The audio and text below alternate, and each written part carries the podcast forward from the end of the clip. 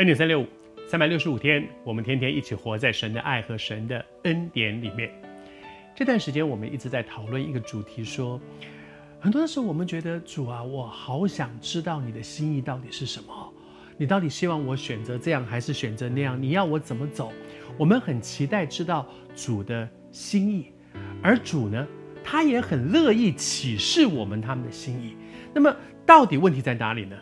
我们想知道。他也很愿意启示，可是一定有些什么东西挡在我们跟神中间，而这到底是什么呢？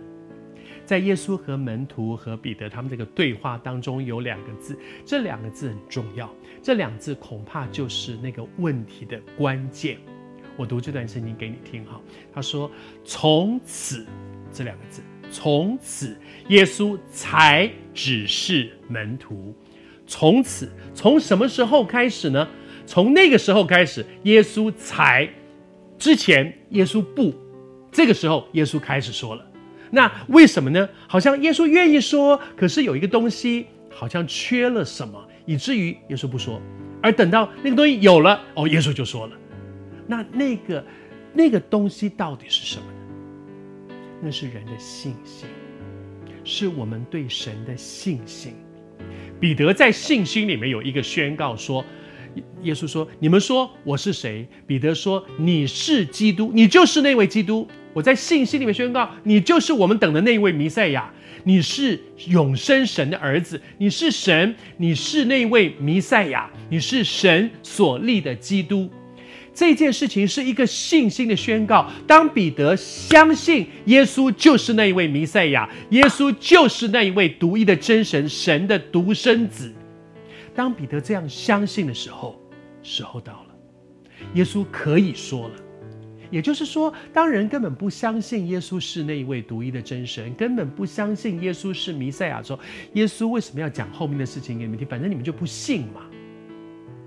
我们也是一样，如果我们里面容让有一个不信的恶心在我们里面，我就不相信主会跟我说，祷告半天也没有用的，不信，不相信。你神，你听不见神的声音，因为我们里面有一个不信，已经拒绝了那个声音，所以神不必说，反正我们就不相信他会说。哎，我不相信事情会照着神所说的那样的进行，不可能的啦，不一定啦。哎呀，讲了半天也没有用。如果我们里面一直有一个不信的恶心，那个不信的恶心会拦阻我们，我们会听不见。神乐意把他的心告诉我们，但是我们没有办法，我们听不见，是因为在我们的生命当中有一个不信的恶性。你也正在寻求神的旨意吗？你很想听见神启示你，用他的方法启示你他的心意。你愿不愿意跟主说？我很怕做一个错误的决定，我很怕将来后悔。我真的很希望听见。你用你的方法启示我你的心意，然后你跟神说：“求你说话，你说了，我一定照着去做。